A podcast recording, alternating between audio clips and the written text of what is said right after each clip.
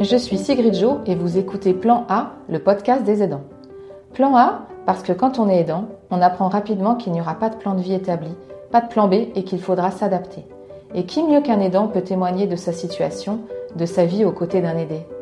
Plan A, comme Plan Aidant, est un podcast indépendant. J'ai donc besoin de vous pour le faire vivre. N'hésitez pas à le partager, à mettre 5 étoiles et écrire un commentaire sur Apple Podcast, à en parler autour de vous pour faire rayonner et faire connaître ce podcast. Je vous souhaite une très belle écoute. Salut Sophie Salut Sigrid Je suis super contente euh, de te recevoir euh, sur le podcast euh, Plan Aidant aujourd'hui parce que tiens-toi bien, ça doit faire au moins 6 épisodes que j'avais pas fait dans la vraie vie. Et eh ben je suis déjà merci beaucoup pour l'invitation. Et je suis ravie aussi de, d'enregistrer cet épisode euh, avec toi et de nous, de nous voir. C'est chouette. Ouais, c'est chouette. Écoute, en plus, tu es en train d'inaugurer un nouveau format euh, pour euh, Plan Aidant. De temps en temps, je vais faire des épisodes experts dans lesquels je vais donner la parole à des experts RH pour qu'on discute de cette thématique du salarié aidant. Alors, je sais que tu es diplômé d'une école de management. Oui. Que tu as bossé pendant dix ans dans un cabinet de, de conseil RH. Euh, Et ce qui nous rapproche, c'est que depuis euh, septembre 2020, tu as créé ton podcast. Le podcast s'appelle Chef et c'est le podcast que tu aurais adoré écouter lorsque tu es devenu manager. Sophie, est-ce que tu veux bien préciser un peu euh, tout ça?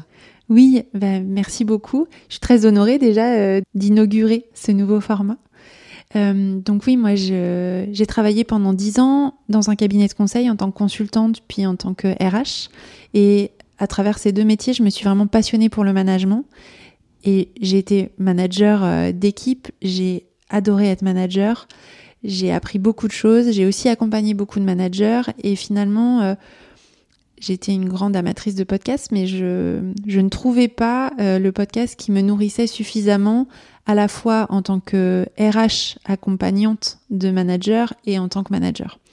Je me suis dit, bah, qu'à cela ne tienne, euh, le projet euh, m'intéresse et j'ai envie euh, de tester et de, découvrir d'un peu plus près le milieu du podcast. Et donc, j'ai créé Chef, dans lequel je pars à la rencontre de managers, de leaders, d'entreprises qui ne sont d'ailleurs pas toujours managers, d'experts aussi pour glaner les meilleures pratiques de management et surtout mettre en valeur en fait les managers du quotidien qui font un job pour beaucoup fantastique et, et, qui sont très investis et qui portent des équipes de manière très bienveillante et positive, mais à qui on donne pas souvent la parole. Et moi, mmh. j'ai envie de leur donner la parole pour voilà montrer que c'est possible d'allier bienveillance et performance et que c'est même euh, voilà vraiment beaucoup plus performant de manager avec bienveillance. Ouais, et puis c'est l'avenir euh, aussi.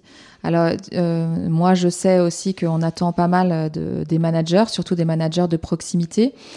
ces managers, ils sont amenés aussi à, à rencontrer des salariés qui sont aidants. Oui. donc les salariés aidants, aujourd'hui il y en a un sur cinq. Est-ce que toi, tu en as rencontré dans, dans ta carrière? Oui, Ouais, moi j'ai euh, accompagné euh, plusieurs salariés aidants, euh, des très jeunes, des plus expérimentés, avec des aidants sur des périodes courtes, heureusement, malheureusement, je sais pas, mais sur des périodes courtes, et, et des aidants qui étaient aidants sur des périodes très longues, avec leurs parents, avec leurs enfants, avec leurs frères et sœurs aussi, c'est arrivé. Et du coup, qu'est-ce que tu as pu mettre comme, euh, comme accompagnement ou comme mesure en, place? Alors, il y a plusieurs, euh, plusieurs stades en fait d'accompagnement. Euh, la première chose qui est importante pour moi, et tu en as un tout petit peu parlé, c'est déjà d'être au courant que la personne elle est aidante. Et donc pour ça, ça veut dire qu'il faut créer un environnement de travail qui permette bah, la discussion, l'écoute, euh, le fait que le collaborateur, il va expliquer à son manager, à la RH, à la personne avec laquelle il travaille, euh, qu'il est aidant et que du coup ça entraîne euh, des contraintes ou des spécificités dans son rythme de travail et dans sa vie. Mhm. Donc ça, c'est une première chose. Ça veut dire que pour l'entreprise, il faut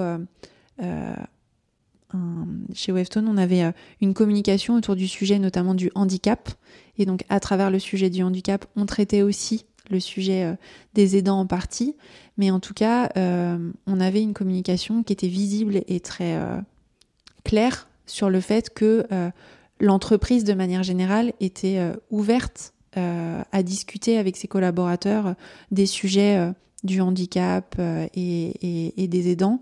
Et euh, donc ça, c'est plutôt pour euh, la, création du climat de confiance dans, dans l'entreprise. Exactement. Ensuite, moi j'ai beaucoup aussi accompagné les, les, les managers dans le fait d'avoir des moments réguliers et très réguliers avec les collaborateurs d'écoute et euh, de, voilà, de, créer aussi un climat de confiance donc qui est utile euh, bien sûr pour tous les collaborateurs, mais encore plus utile au moment euh, où il y a des difficultés, où ils doivent expliquer qu'ils sont aidants ou qu'ils sont en train de le devenir. Mhm.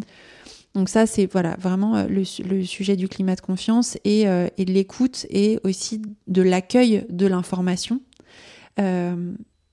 Parfois, beaucoup de managers ne sont pas à l'aise à accueillir des informations qui peuvent être aussi personnelles, qui peuvent créer des tensions euh, dans le temps de travail, par exemple.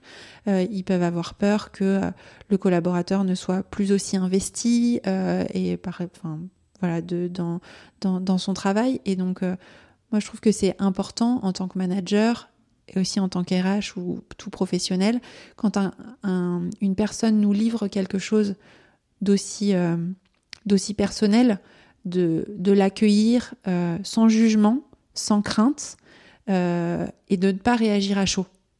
En fait, si ça doit entraîner quelque chose, une émotion chez celui qui accueille quand même cette nouvelle, de ne pas réagir à chaud, on l'accueille, et bah très bien, merci beaucoup déjà pour ta confiance, merci de me le dire, peut-être de poser des questions pour euh, comprendre ce que la personne, le salarié attend de son entreprise et de son manager, mais de ne pas euh, déclencher euh, le plan blanc ou, ou autre en réaction immédiate. Mais là, qui me parle? C'est Sophie qui me parle ou c'est c'est la RH Est-ce que les deux. Les deux, je ne suis qu'une seule et même personne. Non, mais enfin, je, je sais pas si si si tu me rejoins, mais une fois, j'ai un, manager qui vient voir en me disant, oh là là, euh, telle collaboratrice de mon équipe m'a annoncé que son papa était gravement malade et que ça générait des contraintes chez elle, des retards, etc. Euh, je lui ai dit que si elle avait besoin de passer à 4-5e, c'était pas un sujet, etc. Et, en fait, elle a pris peur, elle l'a pas bien pris. Je dis, bah ouais, en fait, euh, c'est Enfin, c'est peut-être un peu radical. Euh, tu, ça, tu, es en train de lui dire que parce qu'elle est aidante, euh, en plus elle était très jeune, euh, du coup elle va devoir réduire son temps de travail, donc peut-être réduire sa rémunération, alors que c'est un moment où au contraire elle peut avoir besoin plus de salaire. Enfin, je dis puis peut-être qu'elle a pas besoin de ça. Enfin, bon, il avait, il avait un peu réagi très vite. Il avait anticipé, anticipé des choses et, et voilà avec beaucoup, enfin avec la bonne volonté, mais c'était maladroit. Euh, alors que quand on a reposé la question à cette collaboratrice de pourquoi elle nous l'avait dit et, ce qu'elle attendait de l'entreprise et de son management, c'était juste d'avoir un peu de tolérance sur les matins où euh, elle pouvait arriver au travail un petit peu euh, en retard parce que parfois il peut se passer des choses à la maison qui ne sont pas anticipées et qui mmh. la mettent un peu en retard et mais que ça n'affectera pas son travail. Et elle, elle attendait rien d'autre en fait. Ouais, elle attendait de l'écoute active de l'écoute et de la compréhension. Voilà. Et alors, du coup, c'était c'était une intervention, enfin, quand, quand toi, en tout cas dans les RH ou le manager, est-ce qu'il y avait un cadre qui était prévu? C'est-à-dire que lorsqu'il y a un salarié qui vient avec une difficulté, euh, là, en l'espèce, en, en devenant aidant, d'avoir une difficulté avec un proche, est-ce qu'il y a un cadre qui était posé ou est-ce que c'était du cas par cas? C'était beaucoup du cas par cas. Euh, les premiers cadres, en fait, c'était le premier cadre, c'était des actions de management que j'ai envie de dire euh, standard. Je sais pas si c'est standard, mais en tout cas euh, qu'on appliquait à tout le monde, peu importe la situation. Euh, Comme quoi Difficile. Ça pouvait être donc déjà l'écoute. demander au collaborateur, le remercier le collaborateur de nous prévenir de cette situation, lui demander quelles étaient ses attentes et ses besoins vis-à-vis de l'entreprise et du management souvent demander comment il va, comment mhm. il vit cette situation. Euh, est-ce qu'il est entouré? Et auquel cas, s'il il n'est pas entouré, bah, peut-être savoir aussi le rôle que nous, on, a à jouer dans cet accompagnement et éventuellement le mettre en contact avec euh, euh, la médecine du travail ou, ou des, voilà, des, des, des, partenaires avec lesquels travaille l'entreprise qui peuvent l'aider dans certaines situations. Mmh. Donc ça, c'était c'était un premier cadre. Ensuite, une fois que le diagnostic était posé de quel accompagnement le collaborateur a besoin de la part de l'entreprise, bah là, c'était au cas par cas. On avait, comme je te dis, des collaborateurs qui avaient besoin de beaucoup de flexibilité dans leur, euh, dans leur emploi du temps. On avait des collaborateurs qui avaient besoin de euh, sédentarité dans leur lieu de travail. Je travaillais dans un, je travaillais dans un cabinet de conseil où euh, les collaborateurs pouvaient euh, travailler soit depuis le siège, mais aussi beaucoup depuis les bureaux de, de leurs clients. Ouais. Donc là, quand un collaborateur nous disait, ben, en fait, moi j'ai besoin voilà, pour des raisons d'accompagnement de mes enfants ou de mes parents, par exemple, de d'être en moins d'une demi-heure chez moi s'il y a un sujet, bah bien sûr, on n'allait pas euh, l'envoyer en mission à l'autre bout de l'île de France à 1h30. Mmh, c'est intéressant, ouais, c'est bien. Il, y avait, euh, il y avait cette prise en compte-là et cette prise en compte aussi pour une durée. C'est-à-dire qu'il pouvait nous dire, euh, moi c'est OK pour les six prochains mois, voilà, mon organisation personnelle me permet d'être plus agile, mais euh, pour les six mois suivants, euh, je vais avoir des contraintes beaucoup plus fortes. Donc beaucoup d'adaptabilité en fait à l'emploi du temps de la personne. On avait aussi euh, un sujet autour bah, des objectifs et de la performance qu'on pouvait attendre du collaborateur en fonction de, encore une fois, de sa situation et, euh, bah, de, son envie et de sa, capacité à s'investir parfois beaucoup plus, enfin beaucoup pour l'entreprise ou pas. Et donc là, euh, euh, c'était voilà, c'était une discussion, je veux dire, d'adultes pour bien qu'ils qu puissent bien concilier les deux sans trop de pression de la part de l'entreprise sur des objectifs qu'il ne peut pas être en mesure de tenir de par de par. Euh, ouais, c'est intéressant ce que tu dis. Son, son, sa, vie personnelle, en fait. Mm. Mais ça, euh, encore une fois, c'était aussi dans la temporalité. C'est-à-dire que là, vraiment, sur les trois prochains mois, je vais pas être beaucoup disponible parce que je vais avoir une grosse charge mentale à, la maison. Et ensuite, il revenait en disant c'est bon, euh, le passage est passé. Par exemple, euh, son papa euh, avait une grosse opération, euh, il devait être à, la maison, il devait l'accompagner, etc. Une fois que c'était passé, qu'il avait normalisé la situation, bah, il pouvait se réinvestir de manière plus, plus forte dans le travail et au contraire, ça lui permettait aussi de sortir la tête et de, des sujets plus du quotidien, voilà, du quotidien qu'il vit chez lui, qui sont pas. Je trouve ça euh, hyper intéressant ce que tu dis parce qu'effectivement il y a il y a l'idée de d'organisation, de, performance et aussi de temporalité parce que effectivement ce sont des situations euh, où il y a un test aussi qui est nécessaire. Parce que là tu, tu parles d'une d'une période donnée où le salarié savait déjà qu'il y aurait, enfin tu vois, il, il visualisait déjà la, la, temporalité. Et je trouve ça bien de pouvoir euh, tester aussi par rapport à un, un délai donné pour faire le point ensuite et voir euh, ce que tu disais. Il y a deux sujets du coup que j'aimerais bien aborder avec toi. Quand on a préparé, tu m'as dit que euh, en fait tu ne, tu, ne voulais pas entrer dans l'intimité du salarié. Oui. Alors je sais pas, tu as dû lire en ce moment, il y a plein d'articles euh, là-dessus sur justement la conciliation du temps de vie, vie perso et vie pro. Et il y a des gros titres en ce moment qui disent que ça y est, maintenant en entreprise, on va pouvoir ramener notre maison dans, dans l'entreprise, dans le style de dire il n'y aura plus plus de barrières entre la vie pro et la vie perso. Euh, moi, j'ai bien compris que toi, tu disais que tu n'avais pas très envie de rentrer dans l'intimité du salarié. J'aimerais bien que tu me dises un peu comment tu voyais euh, la, juste mesure par rapport à ça. Ouais, en fait, euh, quand je dis que je veux pas rentrer dans l'intimité d'un collaborateur, c'est-à-dire que je ne vais pas lui poser des questions qui sont trop personnelles. Je vais lui poser des questions qui me concernent moi en tant qu'employeur, en tant que manager, mais je ne vais pas chercher par exemple à connaître très précisément euh, l'état de santé de la personne euh, qui l'aide. Je ne vais pas chercher à comprendre très précisément, euh, je sais pas, ses contraintes, c'est comment il vit cette situation qui est parfois intime et en tout cas je vais pas je vais poser les questions qui me permettent moi en tant qu'employeur d'organiser au mieux sa vie au travail. Ensuite, s'il veut me dire des choses qui vont au-delà, bien sûr, je suis à l'écoute et, c'est son choix. Mais en tout cas, je ne vais pas le forcer à le faire. Mmh. C'est ça parce que j'estime qu'on a quand même une relation euh, employeur-collaborateur. On peut avoir parfois une, position de subordination. Et donc, euh, j'ai pas envie de le mettre euh, en porte-à-faux ou à un moment donné, euh, il va regretter de m'avoir dit des choses, il va me dire que je l'évalue mal euh, parce que euh, j'en sais trop, il va on peut aussi avoir à un moment donné quand on rentre trop dans l'intimité des gens un un décalage en fait dans le niveau de relation. Moi, quand je suis manager de quelqu'un, je ne suis pas son ami. En tout cas, je ne suis pas son ami au travail. Mmh. Et donc, je, je, suis très attentive à garder la bonne distance en, dans les informations que je vais euh, connaître de l'autre. Donc bien sûr, je, m'intéresse à lui, mais euh, j'ai pas besoin de connaître tous les détails de sa vie, voire parfois il y a des collaborateurs qui se livraient beaucoup.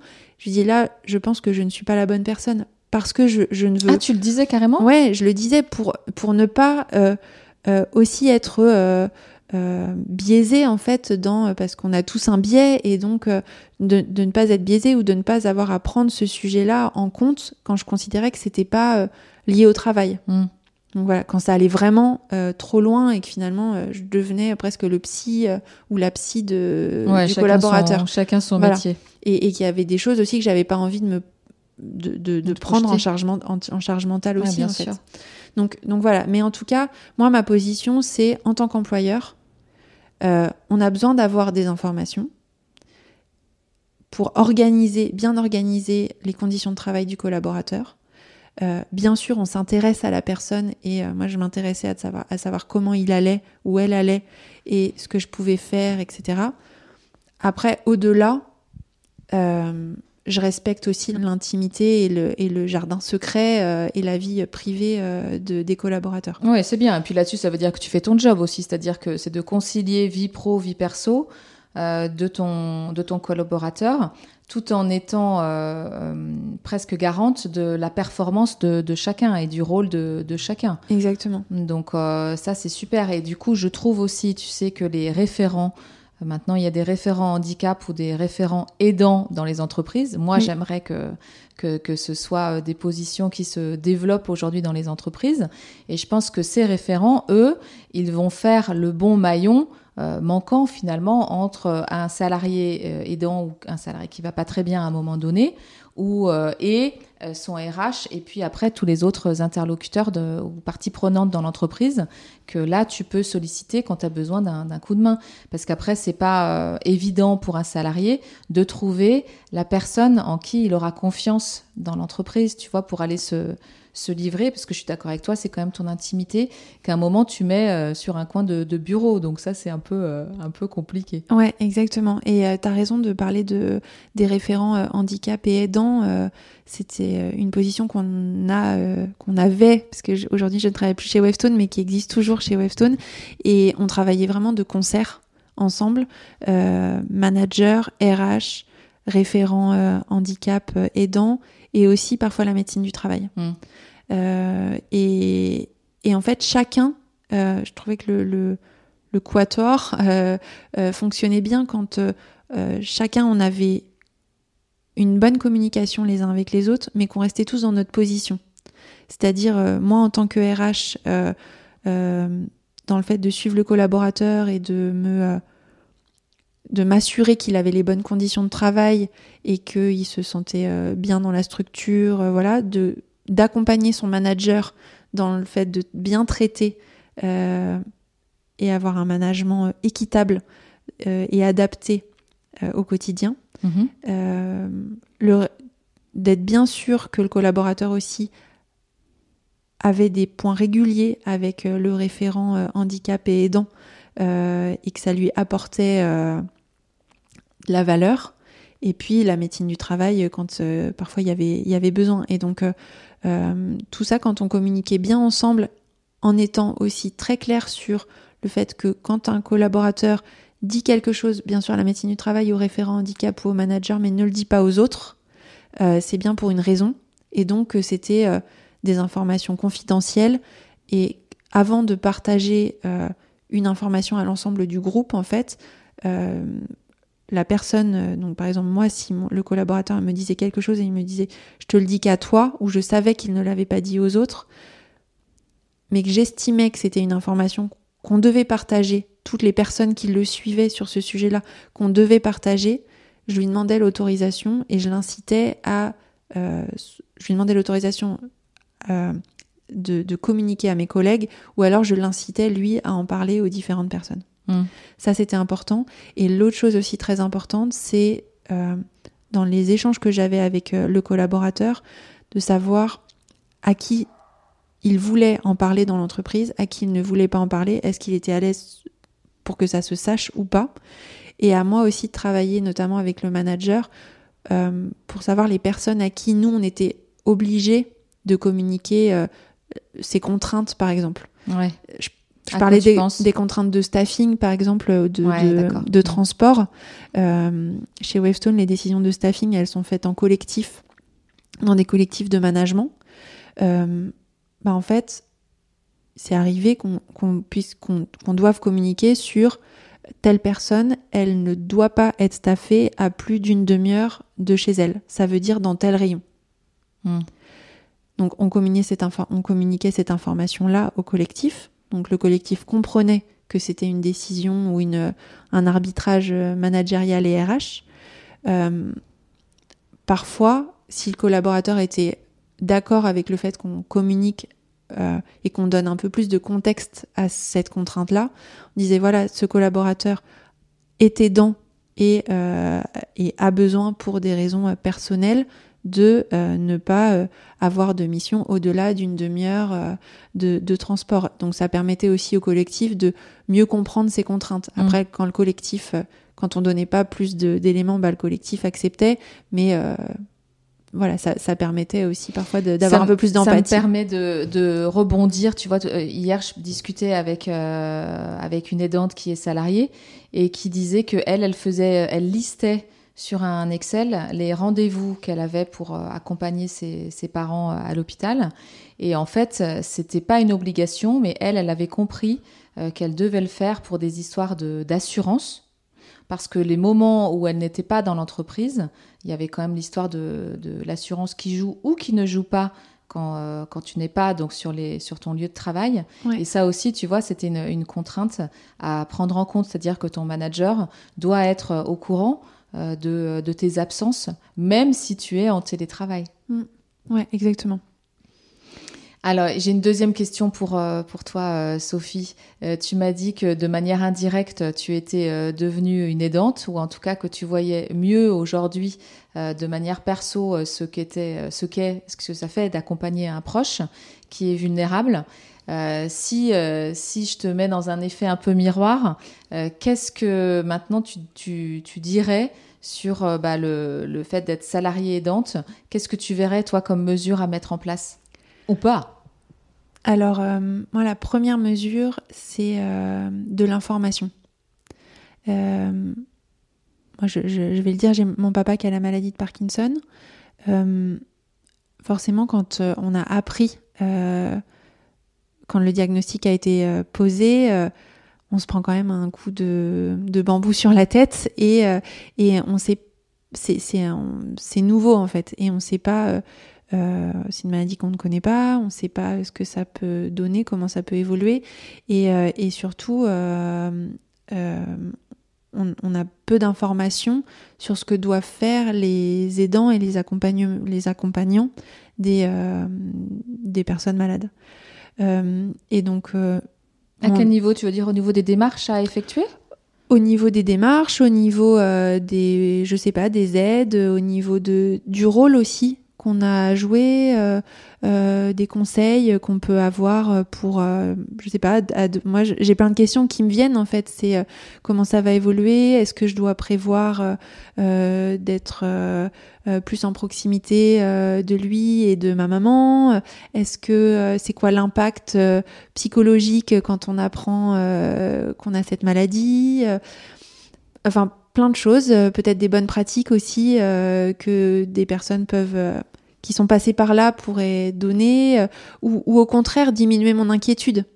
En tout cas, bah, c'est un nouveau, c'est un nouveau sujet qui me tombe un peu dessus du jour au lendemain et où je, je, suis seule pour le gérer ou voilà. c'est de se dire, c'est une notion qui fait partie du quotidien, qui va toucher tout le monde, qu'on la connaisse et qu'on ait des premiers réflexes sur soit je suis aidant, soit mon, un de mes proches devient aidant, comment l'aider euh, ou, pas, et, voilà, mm. mieux, mieux connaître et comprendre ce monde en fait. Mm. Alors ça, effectivement, c'est un, sujet de, société, en fait, euh, aujourd'hui, d'être aidant. Et tu as raison, c'est-à-dire que dans l'entreprise, on a beaucoup parlé du handicap. Après est venu le sujet de l'égalité homme-femme. Et le nouveau sujet, ça va être euh, euh, les, aidants. Comment on fait pour mieux prendre en compte cette population dans, dans, l'entreprise? là où, où, je rebondis, c'est sur l'idée de où est-ce qu'on met cette, euh, cette barrière. Tu vois, l'entreprise, on peut pas lui demander de tout euh, prendre en compte. Après, sur la partie euh, prise, prise de conscience et sensibilisation, là, oui. Et c'est là où, où, on en a discuté tout à l'heure, sur la partie communication. C'est important aussi d'avoir peut-être un, endroit réservé sur ton intranet ou j'en sais rien, que sais-je, un endroit réservé où tu peux trouver bah, justement les informations en tout cas, euh, peut-être des bonnes personnes auprès de qui t'adresser pour euh, avoir, euh, avoir de l'info. Exactement. Un relais. exactement. Avoir de l'info, en parler, parce que bon, moi, je vais dire, ma situation personnelle, elle est, elle est très confortable encore pour l'instant, mais il y a vraiment des personnes qui deviennent aidantes avec un investissement très important un peu du jour au lendemain. Mm. Un parent qui a un accident, par exemple, euh, ou un enfant qui a un accident, bah en fait là, euh, euh, ça, ça, ça, ne prévient pas et, et, tu deviens aidant du jour au lendemain. Bah en fait, effectivement, que l'entreprise puisse, que, que, le salarié qui est dans cette situation-là puisse sache qu'il peut se tourner vers l'entreprise pour au moins avoir des informations, savoir qui contacter, euh, et, euh, et, que l'entreprise est à l'écoute. Voilà. Et ensuite, euh, on en a largement parlé de la manière dont il va vivre son quotidien, mais aussi que l'entreprise l'aide à trouver au moins des informations et, communique sur ce qu'il peut faire aussi dans sa vie après personnelle et l'aider à, avoir accès peut-être à, à, certaines informations, certaines associations ou autres. Mm. Bon, bah top, tu vois, on vient de boucler euh, le sujet de l'épisode. merci beaucoup, Sophie. Merci à toi, Sigrid, merci beaucoup. Écoute, euh, je rappelle donc euh, que tu as un podcast qui s'appelle Chef. Exactement. Auquel j'aurai le plaisir de participer aussi, puisqu'on fait un épisode croisé. En tout cas, Sophie, je voulais te remercier de ton regard de manager sur la situation de l'aidance et je te dis à bientôt. À bientôt, Sigrid. Plan Aidant est un podcast indépendant. J'ai donc besoin de vous pour le faire vivre. N'hésitez pas à le partager, à mettre 5 étoiles et écrire un commentaire sur Apple Podcast, à en parler autour de vous pour faire rayonner et faire connaître ce podcast. À très vite pour écouter un nouveau témoignage.